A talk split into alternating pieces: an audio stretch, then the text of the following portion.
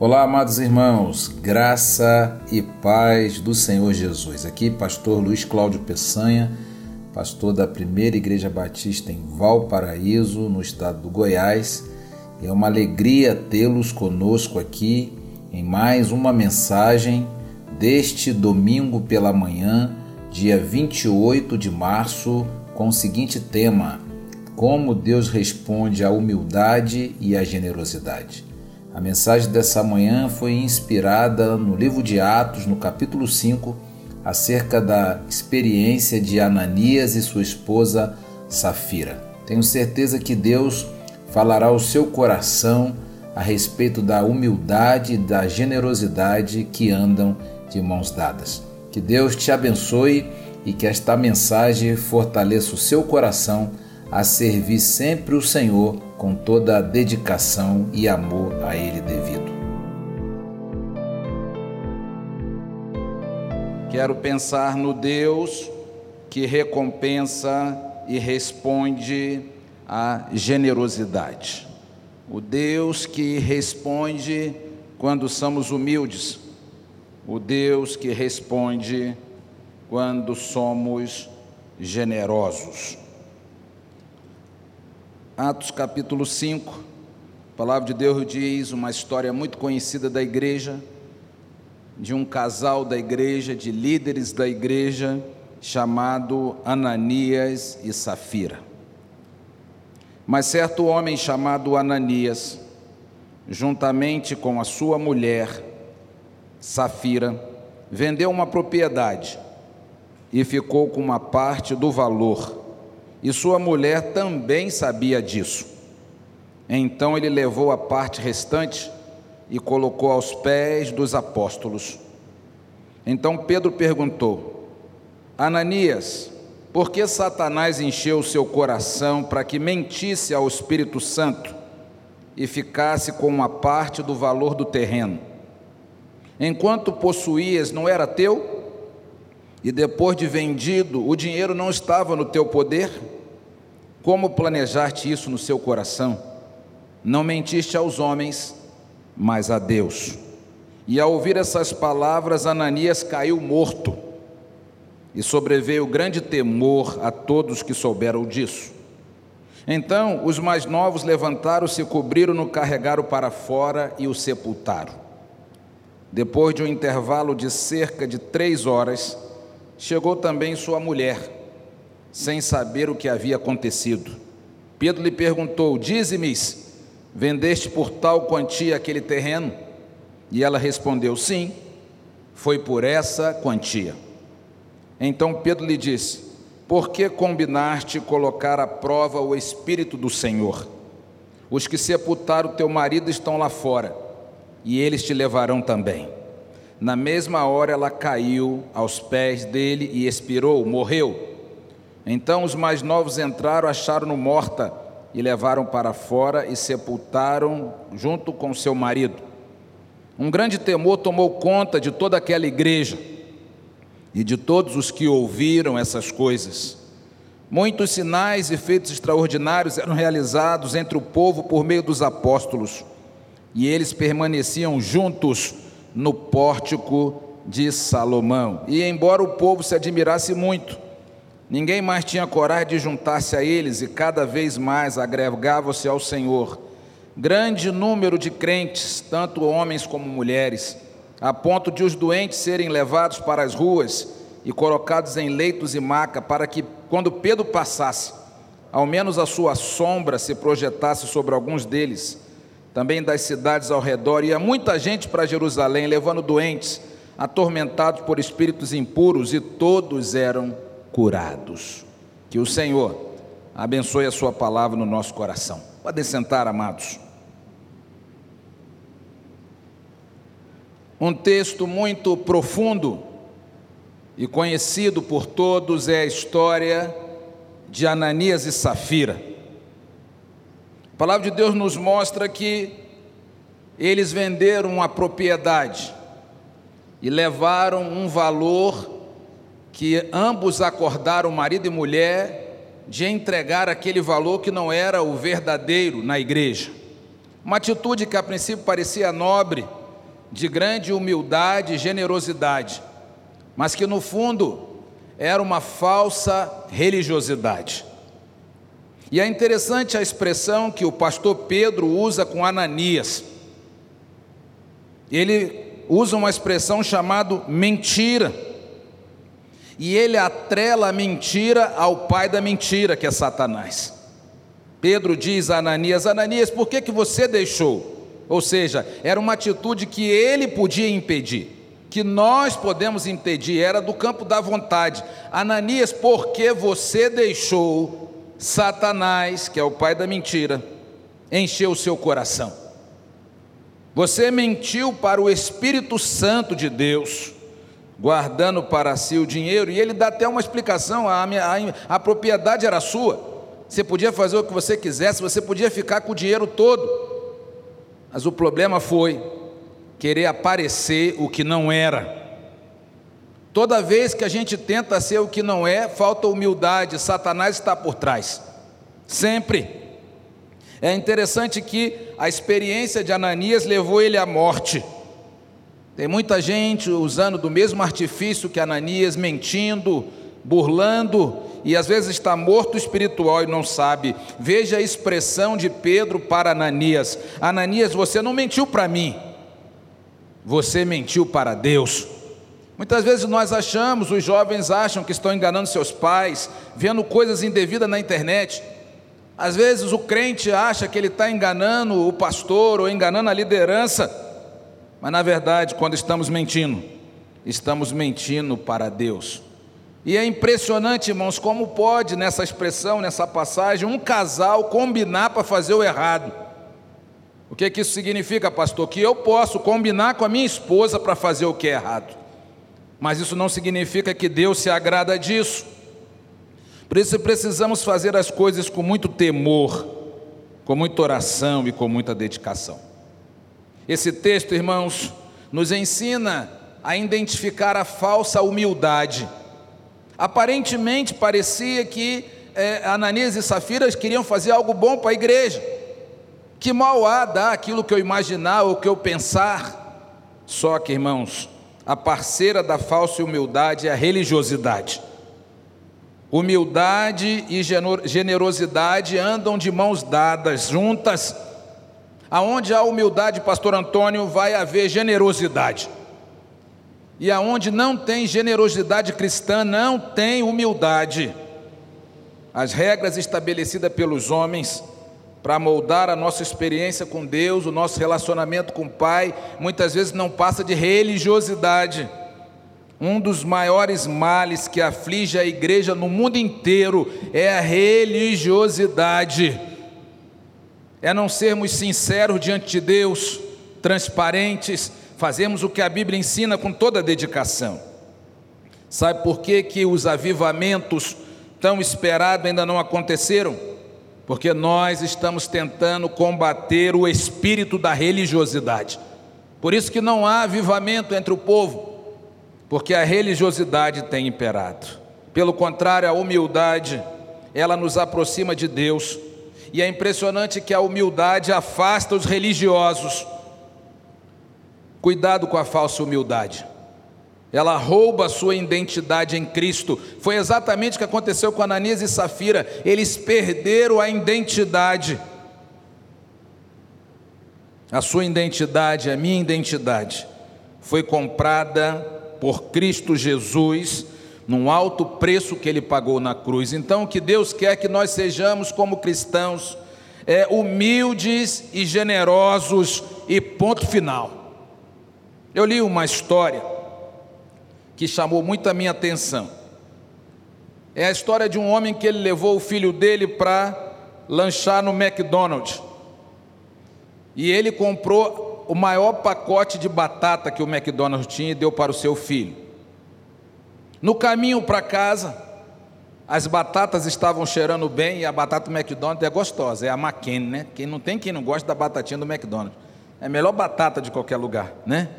E no meio do caminho, aquela batata cheirando no carro, o pai então colocou a mão na caixa de batata frita e pegou uma batata frita do seu filho e comeu. O filho ficou chateado e disse para o pai: Pai, você não pode fazer isso. Essas batatas são minhas. E o pai imediatamente teve três pensamentos, irmão Romilson, que a gente precisa pensar nessa manhã. Primeiro, filho, você se esqueceu que eu sou a fonte de todas as batatas fritas. Eu não canso de dizer isso lá em casa. Eu que levei você para o McDonald's. Fui eu que fiz o pedido. Eu que paguei. Eu que peguei. Eu que te entreguei. E eu que estou te levando para casa.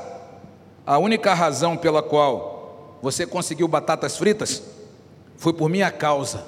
E o pai disse para aquele filho, Carlão: Eu sou o grande provedor das batatas fritas. Segundo ensinamento, meu filho, você não percebeu que eu poderia tomar todas as batatas fritas num segundo das suas mãos, se eu quisesse. Se eu quiser, eu pego todas essas batatas. E por outro lado, eu também poderia comprar um caminhão cheio de batata frita, porque eu tenho poder para isso. Terceiro lugar, meu filho, eu não preciso de batatas fritas nem eu. Era o terceiro ensinamento que o pai queria ensinar para aquele filho, que ele, eu poderia comprar minhas próprias batatas fritas. Eu não preciso da sua batata frita. Eu poderia comprar 100 caixas de batata frita se eu quisesse. Eu só queria que com essas batatas fritas, pegando uma, te ensinar a ser desprendido das coisas. É isso que, como eu, seu pai, queria te ensinar a dividir, a repartir, a contribuir, a ser generoso, a abençoar assim como eu te abençoei. Talvez você está super feliz com essas batatas fritas. Eu não sei vocês, mas os meus lá em casa adoram. Quer ganhar um voto deles é dizer: hoje nós vamos ao McDonald's. Ah, fica todo mundo feliz. Que batata frita, todo mundo quer. Mas nós precisamos aprender algumas lições com essa experiência desse pai e o filho no McDonald's. Deus quer que a gente aprenda a ser generosos. Em primeiro lugar, a primeira coisa que Deus quer nos ensinar nessa manhã, irmãos, é lembrar de que Deus é a fonte de tudo. Nosso Deus é a fonte de tudo que nós temos. Se não fosse Deus, nós não teríamos nada. Se não fosse Deus, nós não estaríamos vivos. Se não fosse Deus, nós não estaríamos aqui. A Bíblia diz no Salmo 24 que do Senhor é a terra, o mundo e todos que nele habitam. Nós precisamos sair desse culto com a certeza de que Deus é a fonte de tudo. Quando eu começo a achar que eu sou capaz demais para nutrir a minha vida, que as coisas que acontecem comigo são fruto que eu sou muito bom, ou porque eu faço muito bem, ou porque eu sou o melhor profissional, eu sou o melhor que faço aquilo melhor do que ninguém, começamos a cair na esparrela da religiosidade, da falsa humildade e da desconsideração a Deus. Deus é a fonte de tudo, tudo que temos, e Deus escolheu criar a mim e você para quê? Para nos dar todas as coisas. Eu tento, irmãos, não usar exemplo da minha casa, mas não tem como, é os meus próprios filhos. Tudo que eu tenho é deles. Eu sou a fonte, apesar de Deus ser a fonte da nossa casa. Mas eu sou o patriarca, o pai, como você é na sua casa. Nós precisamos entender nessa manhã que Deus é a fonte, Ele escolheu nos dar tudo o que a gente precisa. Eu faço tudo o que eu puder, irmã Catarina, pelos meus filhos. Quem tem filho sabe, você é capaz de dar a sua vida pelo seu filho. Eu digo que um homem não é completo enquanto ele não tem um filho. Há um divisor de águas entre você e depois que você tem um filho. Muda tudo. Sua concepção a respeito da vida e de Deus muda. Você para de viver só para você e passa a viver para outra pessoa. Deus é a fonte de todas as coisas, irmãos. Nós precisamos lembrar disso todo dia. Deus é a fonte de tudo que temos. A segunda coisa que nós aprendemos, e o pai diz para o filho, é que Deus pode tirar tudo que a gente tem em um instante, mana. Toda a nossa vaidade, a nossa religiosidade, tudo que nós temos, aquele carro que a gente gosta tanto e que não empresta para ninguém, que muitas vezes nós valorizamos mais as coisas do que as pessoas, aquela casa linda, aquela prataria que você tem em casa, tudo que você tem, Deus pode tirar num minuto. Pode ficar tudo aqui, inclusive filhos, parentes e amigos. E muitas vezes, às vezes a gente valoriza mais, às vezes um filho, uma família do que a Deus, mais os pais do que a Deus. E Deus pode tirar tudo num segundo. Eu falo isso como pastor, dia 14 de setembro, vou fazer 20 anos de pastor. E há 20 anos eu escuto a mesma história. Deus me dá um emprego. E aí Deus dá o emprego, a pessoa abandona a igreja. Deus me dá um filho. E aí Deus dá o filho, o filho é motivo para não estar na igreja. Deus me dá isso, me dá aquilo, me ajuda a passar num concurso, abre aquela porta e Deus abre. E muitas vezes nós não entendemos que Ele é a fonte e abandonamos aquele que é a fonte e aquele que pode tirar tudo em um instante.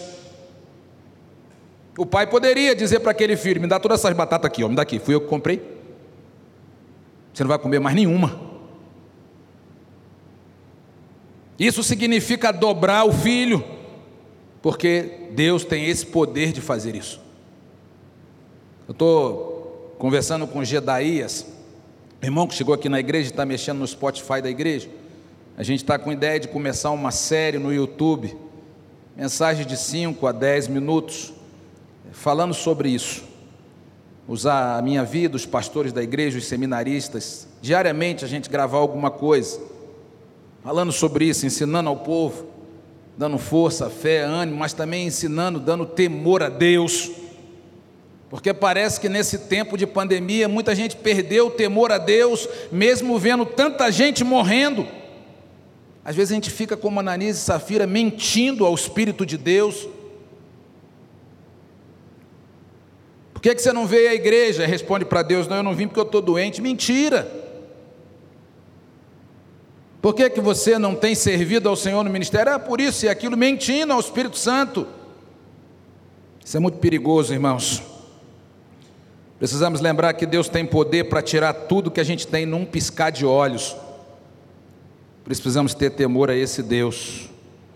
E em terceiro lugar, irmãos, eu quero dizer uma coisa aqui nessa manhã muito dura que Deus já falou comigo. E que aquele pai disse para o filho: o pai diz para o filho: Eu não preciso das suas batatas. Deus está dizendo para nós que Ele não precisa do seu dinheiro. Ele está nos ensinando através dessa ilustração, pegando uma batata, para dizer para você que você pode aprender a ser desprendido. Assim como nós ensinamos aos nossos filhos quando eles são pequenininhos e ganham aquele brinquedo e um coleguinha vai pegar o brinquedo ele diz: Não, é meu. E a gente ensina o que para os nossos filhos? Não, não, não, não, não. Empresta para o coleguinha. Deus quer nos ensinar a sermos generosos. Você sabe o que, que Deus quer nos ensinar nessa manhã, irmãos? A desenvolver a nossa fé. Porque muitas vezes, apesar de estarmos na igreja, às vezes nos tornamos religiosos e com uma fé doentia. Deus quer desenvolver a minha e a sua fé. Porque cada um, irmãos, tem um grau de, de generosidade, de desprendimento que precisa alcançar. Eu também, eu sou pastor, mas eu preciso ser desprendido em algumas coisas. Veja o que a Bíblia diz em 2 Coríntios 9, 8. Abra sua Bíblia, veja esse versículo. O que, que acontece quando uma pessoa torna-se mais generosa? Veja o que está em 2 Coríntios 9, 8. E generosidade não tem a ver só com a igreja, não, tem a ver com o vizinho, tem a ver com o trânsito, deixar a pessoa entrar na sua frente. Generosidade tem a ver com tudo na nossa vida. Veja o que diz, segundo aos Coríntios 9, 8. E Deus pode dar muito mais do que vocês precisam, para que vocês tenham sempre tudo o que necessitam, e ainda mais do que o necessário para fazer todo tipo de boas obras. Veja que a palavra de Deus está dizendo, irmãos, que Deus pode, você já tem um pouco, você já tem médio, Você já tem muito. A Bíblia diz, Marquinhos, que Deus pode te dar muito mais ainda. Mais do que você precisa. Para que você sempre tenha tudo que você necessita, Leno. E ainda mais do que o necessário. Para quê? Para você ajudar outras pessoas. Para que você transborde em toda boa obra. Veja que nessa versão é muito interessante, diz: Deus é poderoso para fazer que lhe seja acrescentada toda a graça. Tudo que nós temos é fruto da graça de Deus, para que em todas as coisas, em todo o tempo, tendo tudo que é necessário, vocês transbordem em toda a boa obra. Que, que Deus está nos ensinando nessa manhã, irmãos? É que a gente precisa praticar generosidade. E aí Ele vai dar tudo que a gente precisa, e muito mais do que o suficiente, para que a gente possa compartilhar com outras pessoas ele está à procura de um canal de bênção. E quando Deus acha alguém que está disposto a dizer: Senhor, usa-me, Senhor, usa o meu dom para ensinar outra pessoa, Senhor, usa os meus recursos para que outra pessoa seja abençoada. Senhor, aqui na minha dispensa está cheio de comida, deixa eu levar esse quilo lá para a igreja que eu vou abençoar gente que nada tem. Você está sendo bênção para outras pessoas. E então Deus começa a derramar as bênçãos através desse canal que é você. Se você aprender a ser humilde e generoso, Deus vai abençoar você mais do que você pode imaginar. Em um determinado momento vai parecer que você está perdendo, porque a nossa visão é uma visão humana, materialista, mas com o tempo você vai perceber que Deus vai fazer superabundar a graça dele sobre você e sobre a sua vida. Abaixe sua cabeça um pouquinho, vamos orar juntos? Quem sabe você chegou aqui e você tem dificuldade com essa área da generosidade, da humildade, mas nessa manhã você quer pedir perdão ao Senhor. Quem sabe você chegou aqui você está endividado, quem sabe você está na live com a gente, está encrencado financeiramente. Eu quero orar por você. Quem sabe você está desempregado. Eu quero orar por você. Mas a gente precisa entender de que o fundamento é Deus. Deus é a fonte de tudo que temos. Deus pode tirar tudo que temos num minuto. E Deus não precisa de nós, mas Ele quer que nós participemos na Sua obra.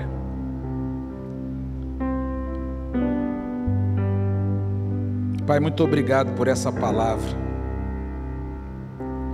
Obrigado porque durante essa semana esse texto de Ananias e Safira falou meu coração e me chamou muito a atenção. E o Senhor continuou falando comigo vários dias através desse texto acerca da experiência daquele casal crente da igreja primitiva. O Senhor dá vários destaques, ó Deus, ao comportamento, à maneira como eles agiram e serve de ensinamento para todos nós. Nós não queremos, ó Deus, agir como eles. Queremos entregar tudo ao Senhor com sinceridade, com lealdade, com humildade, com generosidade, sabendo que o Senhor é a fonte de todas as coisas. Tudo que nós temos foi o Senhor que nos deu. Tudo que somos, nossos filhos, casamento, casa, carro, bens, tudo que temos o Senhor é a fonte de todas as coisas. O Senhor escolheu nos dar isso. E nós te pedimos, ó Deus, que o Senhor nos ensine a sermos gratos. Nos livra de toda ingratidão. Nos ajuda a sermos fiéis ao Senhor, porque aprendemos nessa manhã que o Senhor pode tirar tudo de nós num instante. Pai, muito obrigado por a tua palavra. Obrigado por esse despertamento. Continua, Senhor, abençoando a nossa igreja, os nossos irmãos. Entendemos que o Senhor não precisa de nada que temos, mas entendemos também que podemos ser bênção na vida daqueles, abençoando a igreja, os irmãos, a tua obra. Ajuda-nos, ó Deus, a sermos generosos, para que, pelaquilo que o Senhor tem nos dado, a graça do Senhor seja multiplicada. Muito obrigado por essa manhã, Senhor. Continua conosco e usa a nossa vida como bênção para abençoar outras pessoas. Pai, derrama diretamente, Senhor, as bênçãos através da nossa vida. Obrigado por cada irmão, cada irmã que está aqui nessa manhã. Abençoa cada um. Visita aquele que está endividado, desempregado, enfrentando tempos difíceis. Pai, em nome de Jesus, o Senhor que é a fonte de todas as coisas, seja a provisão na vida do meu irmão, da minha irmã neste momento. Mas a nós que o Senhor tem dado muito, ajuda-nos a sermos mais generosos com a tua obra e com aqueles que o Senhor tem colocado perto de nós. Muito obrigado por essa palavra, Senhor. Nós louvamos e oramos em nome de Jesus. Amém e amém. Que bom que você esteve conosco ouvindo mais uma mensagem bíblica ao seu coração. Que você possa ouvir as outras mensagens que temos aí gravada. Eu tenho certeza que Jesus continuará te fortalecendo e direcionando a sua vida. Queremos convidar você para participar também das nossas atividades na igreja. Terça da Vitória, toda terça-feira às 20 horas. Também do nosso culto matutino chamado Manhã com Deus, todos os domingos às 9 da manhã. E também do nosso culto de celebração às 17h30, todos os domingos. Certamente nessas programações Deus falará profundamente ao seu coração. Acesse o nosso canal também no YouTube, youtube.com/pibval e também a nossa página no Facebook. Que Deus te abençoe e te guarde. Que o Senhor seja contigo e que Jesus te abençoe abundantemente. Um grande abraço e fique com Deus.